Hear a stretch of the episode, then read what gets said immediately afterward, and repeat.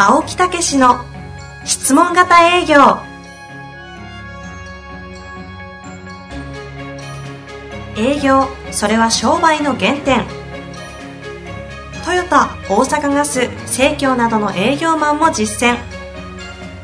2万人を超える営業支援を行った青木武が営業の真髄を語り尽くします。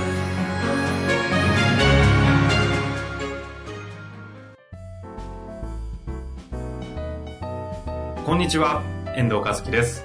青木武の質問型営業。青木さん、本日もよろしくお願いいたします。はい、よろしくお願いいたします。さあ、今日も一般社団法人質問型コミュニケーションの理事、安井匠さんにお越しいただいておりますので、代表理事は私ですけどね。そこは結構ですので、安井さんよろしくお願いいたします。はい、よろしくお願いいたします。いいですかね？はい。はい。代表理事なんですね。そうなんですよ理事は何人いらっしゃるんですえか理事は2人ですね。代表理事私1人と。はい。で3人ですね、今。なるほど。はい。3人でやられてるんですね。うん実際に今ってあの前回はい。2つのレッスンとはい1つは養成講座ってありましたけど、はいその養成講座を受けられた方々もいらっしゃるんですか？はい、おります。あ、もうそんなにはい、まだ立ち上げたばかりですけどね。ははいい。あの、今もう実際に、えー受講をされて、トレーナーとして、えーこの質問型を、えー自分の身の回りの方にはい広げていらっしゃるというあ方がもう、実際にはい、いらっしゃいます。えー、すごいですね。大体皆さんはそうすると、どこで使うことが多いんですか？社内とかの教育とか。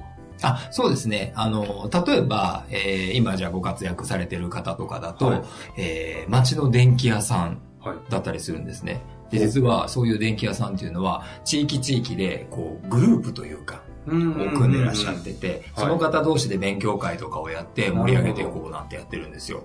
そういったところに、えもう実はこの講座を入れてっていただいて、そういうお家にね、上がらせていただいて、いろいろやっぱりコミュニケーションを取るわけですよ。うんうんうんそこの会話をいかにスムーズにするか、へなんていうので活用していただいたりしてます。ある種の地域おこしみたいな感じですね。そういう意味もありますよねそれから飲食のね、はい大きな会社で、はいアルバイトさんと店長さんとのやっぱりコミュニケーション。うんうん。売り上げって、やっぱりその、美味しい料理を出すとか、うん反則をいかにやるかとかっていうことに意識が行きがちじゃないですか。はいだけど、その、教育担当の方が受講されたんですけど、ええおっしゃってたのは、あの、店長さんとアルバイトさんとのコミュニケーションがうまくいってる店が売り上げが高いんです。へえ。っていうことに気づいて取り入れてるってことですか？そうですね。店長さんがお勉強されるような感じで。今後そうなっていくと思います。はだからそれで社内へこう落としていくとあかねえーいうようなことで、うんえーリーダーが学びに来るっていう、そういう方法もありますよね。どちらかというとマネジメントに使うみたいなもんなんですね。そうですねうん。えーだからいろんな使い道ができると思いますし、それでそこにまた我々も応援できるところが出てくると思うんですよね。今度あの、私もポッドキャストやらせていただいている井上さん、はい。ゲストで呼びましょうか。え機会があれば。はい。機会があれば。井上さん、ね経営者さんはいですね。はい。あのですね、実は今日、えこれは質問型コミュニケーションを受講した方からお便りというか質問というか届いてえまして、なんかそういうのがね、あの、言ってなかったら届いてるんですね。はい、せっかくなのでご紹介したいと思います。まあちょっとお名前はあれですかね。はいえー41歳、美容業の、えー女性の方ですね。うんえー青木先生、遠藤さん、こんにちは。こんにちは。指示ですが、えー先日質問型コミュニケーションを受講しました。うん。気づきの多い貴重な内容を忘れないように日々実践、振り返りの毎日です。そして、このポッドキャストの46回、ゲスト平野さんの回を聞き直しました。ありましたね。えー紹介の方ですよね。はい。特に青木先生の相づちを中心に聞き直しました。はい。相づちとはこんなに種類があるのだと感心しました。はい。私が意識してないですけどね。無意識でやっちゃってるんでしょうね。ねそして、質問型の真髄が質問型コミュニケーションにあると感じました。あ少しずつ実践するにつれ、たまにうまくいき、相手の人生を聞けた時に感じる何かが通じ合った感じ。ーあー、いいですね。この瞬間、それが今の私の幸せです。うん。現状、大幅に売り上げにつながっていない気もしますが、徐々にできると信じて頑張ります。今後もたくさん勉強させてください。よろしくお願いいたします。という。いやー、素晴らしいよ。嬉しいですね。その相手と心がついた瞬間、はい。ね、これラポールっていうんですけどね、心理学上では。何とも言えない喜びがあるっていうね、それがもう本当なんか掴んでられるなっていう感じですよね。何かが通じ合ったそう感じですよね。ね。ええだからあと営業にっていうとベースができてますから、うん。すごく早いと思います、それ。なるほど。ええ、だから営業のね、あの、本を読んで、質問型営業ね、ポッドキャストも聞いていただいてね、はい。ええ、もちろんセミナーもまた来ていただいても結構ですから、大いに活かしていただきたいと思いますそうですね。それでは、はい、ありがとうございます。今回はですね、えー質問がまた来ておりますので、そちらもご紹介して、安井さんにもお答えいただきたいなと思っております。はい。はい。えー40代不動産営業の方からですね、相手の人生のドラマを質問していくという話をこのポッドキャストで聞きました。はい。しかし、仕事柄相手のことはいろいろと聞かせていただいてはいるのですが、先生のおっしゃるような人生を聞くということにとても関心があります。先生は不動産時代実際に何をどう質問していたのでしょうか？うん。うんというご質問ですね。はい、ありがとうございます。相手の人生のドラマ。うん。その話しましたっけ？これまさに平野さんのところでね、えードラマ、ドラマ思考っていうね、本も出されてますけどね、はい。えーそういうドラマっていうと非常にわかりやすいっていうようなね、ことですけど、私はやっぱりね、あの、人にすごく興味があるっていうのね、えーいうことなんですけど、前回もおっしゃってましたね。ええそれはやっぱりね、まずあの自分ごとでいくとですね、自分の成長ってすごく興味あるんですよ。うーん。だから、一人一人、私の人生ってうんうん、私しか、もう当然生きれないですよね。はい。だけど、他の人もそれぞれ同じように人生生きてるわけですよ。はい。そうすると、その人の人生を聞いたらですね、私は二人分の人生を生きれるようになるなって、こういう感じなんですよ。聞けば聞くほど私の人生、たくさんの人生が重ね合って豊かになってくるっていうね。はあ、そんな感覚。そういう感覚ですよねそれともう一つは、やっぱりそれを、やっぱり自分が体験してないことをはい聞かせていただくことによって疑似体験できる。うん。それが自分の成長に生かせるっていうね。そういうところが、あの、やっぱこう、長年こうやってて染みついてきましたよね。えーだからすっげえそれ、あの、そういうことにでもプラスになるから聞いてしまうっていうね。なるほど。ええそれともう一つは、やっぱり不動産の今お話ありましたけど、やっぱり人生に何回かの大きな買い物ですよね。うん。やっぱりぐらいかもしれないですよね。うん、やっぱり本当にある意味ではその人は家族は人生をかけてはい。あの買いに来られる、そしてそれに頼っていただけるっていうねすごく重要な局面での私はあの不動産っていうポジションだと思うんですね、はい。えーだからそういう意味であのぜひお役に立ちたいもう本当にこの方の重要な起点に役立ちたいなと思って、うん。やっぱり根掘り葉掘り聞くっていうね。うんうん。ええ。なぜその家を買おうと思ったのか、今までどういう暮らしやったのか、どういうことを望んでるのかね、どういう家族構成なのかを聞いて、本当にあの役立つっていうね、うん。ええ。いうことを聞いてるとですね、はい。実はその人の生き方とか考え方が見えてくるんですね。うん。ええだからそこが結構、あの、理解をするっていうか、その人を分かるっていう重要なことなんだなということが、あの、すごく感覚的に分かってきたしう、んそれを分かってあげたら、ものすごい喜んでくれるんですよね。あそれこそ全面的に頼ってくれるっていうかねう、ん信頼していただけるっていうね。ーうんうん。だってそうですよね、その人の人生そのものを受け入れて、まあ確かうん、共感して、うんその人の考えを共有するわけですからに。ね。こんな嬉しいことないですよね。うんうん。ええということに気がついたんですよ。なるほど。え不動産の方ですえね。そうなんですよね。えちなみに、あの、安井さんとしましては、ええこの件に関してはいかがですか？はい。えーっと、まあ、青木はですね、もう長年ずっとこの質問型を実践してきているので、割とこの、なんて言うんでしょう、さっきも言ってましたけど、あの、生き方とか考え方とかに、こう、よりフォーカスしてそこを聞いていくっていうね、根掘り葉掘りなんて言ってね、言ってました言っね。てましたけど、はいこの根掘り葉掘りがですね、普通の人には難しいんですよ。ああ。ねなんでそんなこと聞かれなきゃいけないのとかなっちゃいそうです。なっちゃうこともね、あると思うし、根掘り葉掘りをどう聞いたらいいのかわからない。嫌そうな感じですよね。聞かれるのはあまり好きじゃないので、ほっといてくださいと思っちゃってますけど。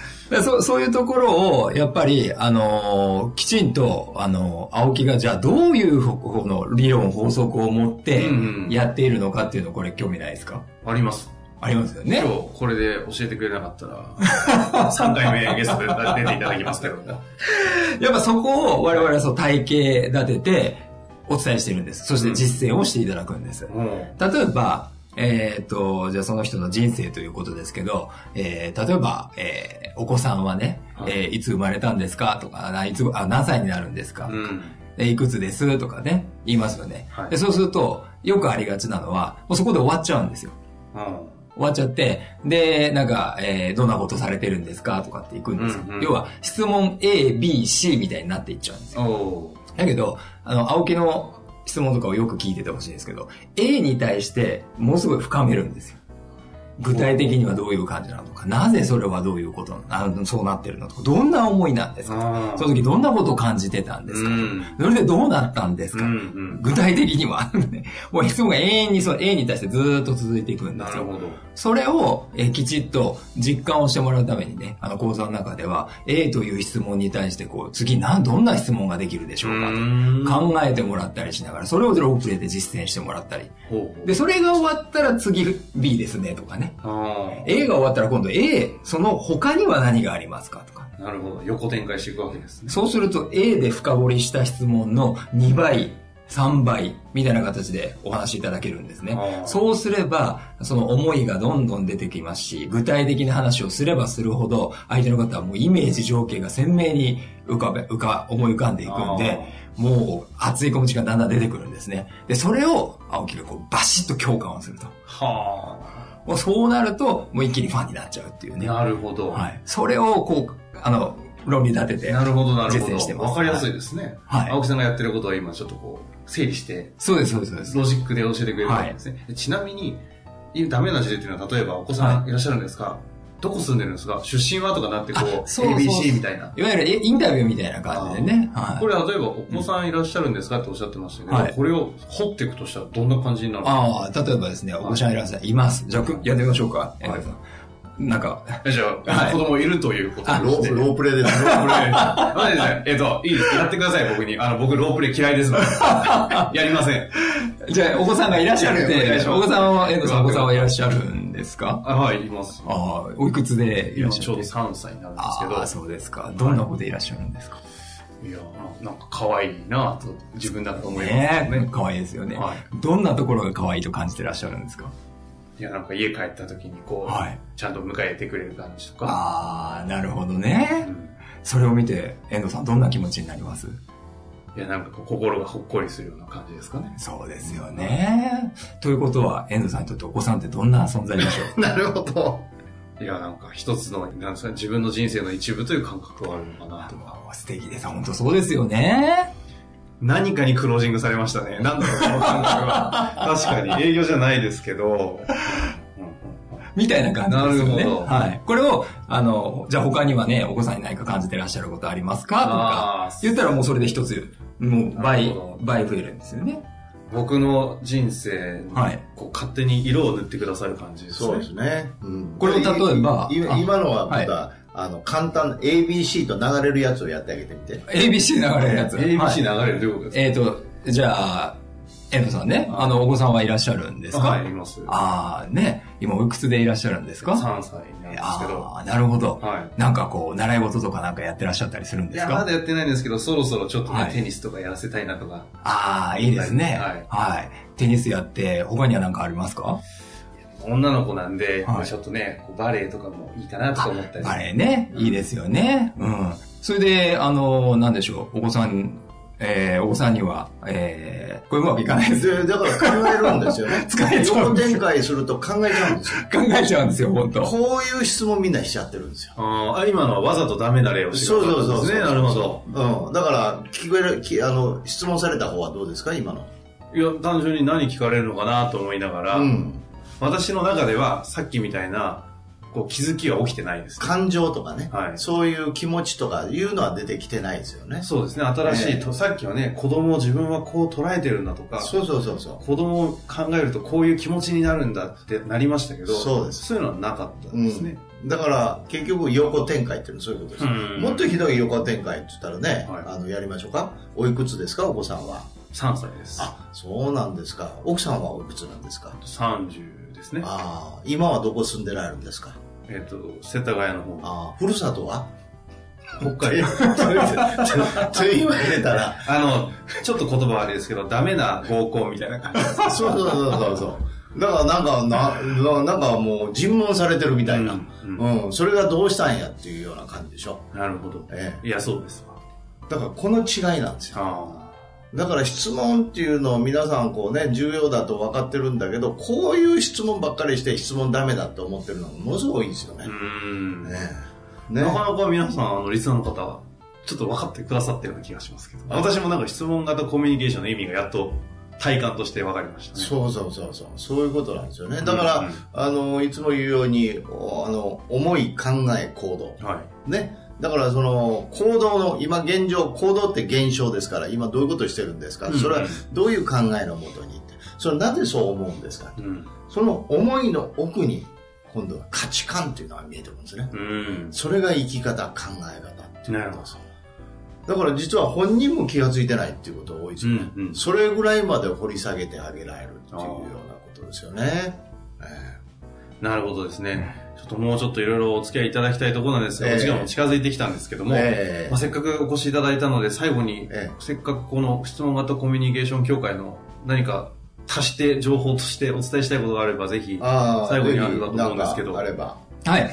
えっ、と、まあ、今みたいな形でですね、あのーまあ、これはね、質問型営業を学んでくださっている皆さんだと思いますので、えー営業の成果をね、えーはい。出していただきたいなというふうに我々は思ってるわけですが、その手前の部分のね、今、ロープレでやったようなコミュニケーションのところに、もし苦手意識だとか、うん。あー感じてらっしゃる方がいらっしゃったら、一度ね、えーこちらを学んでいただいて、その上で、えーそこでやっぱり、えー理論だとか、えー原理原則とかっていうものをしっかり学んでいただくと、うん。普段営業で青木がこう例えば現状欲求解決策欲求提案とか、はいなぜそういうことを言ってるのかとかっていうのが、より理解が深まると思うんですね。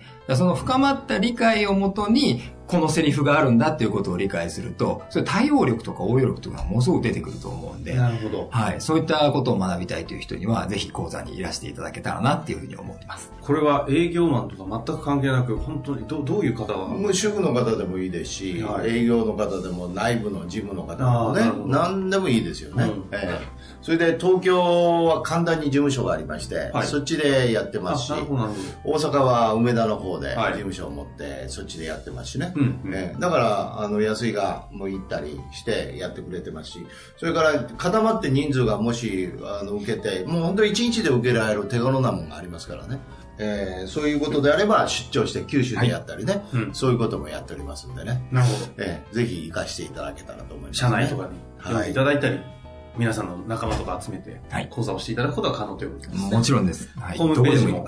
あるようですので、そうですね。興味ある方はそちら見ていただいて、安井さんにご連絡いただけたそうですね。らいいですね。はい。その時その方また良くなったらゲストとか来ていただいて。ああそうですね。いいですね。ええあの実はこの後お呼びするね、はい。ええこの後の回でお呼びする、ええひとみさんっていう方なんですけど、私まあ、予告編でまた、はい。ええちょっとだけ聞きたくなるぐらいの予告だけ、ええひとみさんだけ聞かれても、誰だろうみたいな。その方質問型コミュニケーションっていうのをすごく活かしてる、あ受けられてるんですか？ええほうほうほう。そういう方なんですね。あの、ちょっと視覚障害を持ってられて、なるほどええそういう方がすごい前向きでね、ぜひ出てきて出ていただきたいなというふうに。それは、え何が起きるか分かりませんがそうですね化学反応楽しみですね。えはい。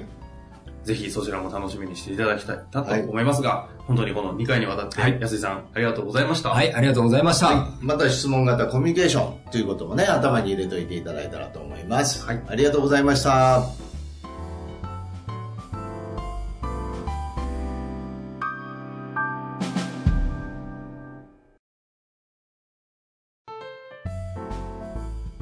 本日の番組はいかがでしたか？番組では青木武氏への質問を受け付けております。ウェブ検索で「質問型営業」と入力し検索結果に出てくるオフィシャルウェブサイトにアクセス。その中のポッドキャストのバナーから質問フォームにご入力ください。たくさんのご応募お待ちしております。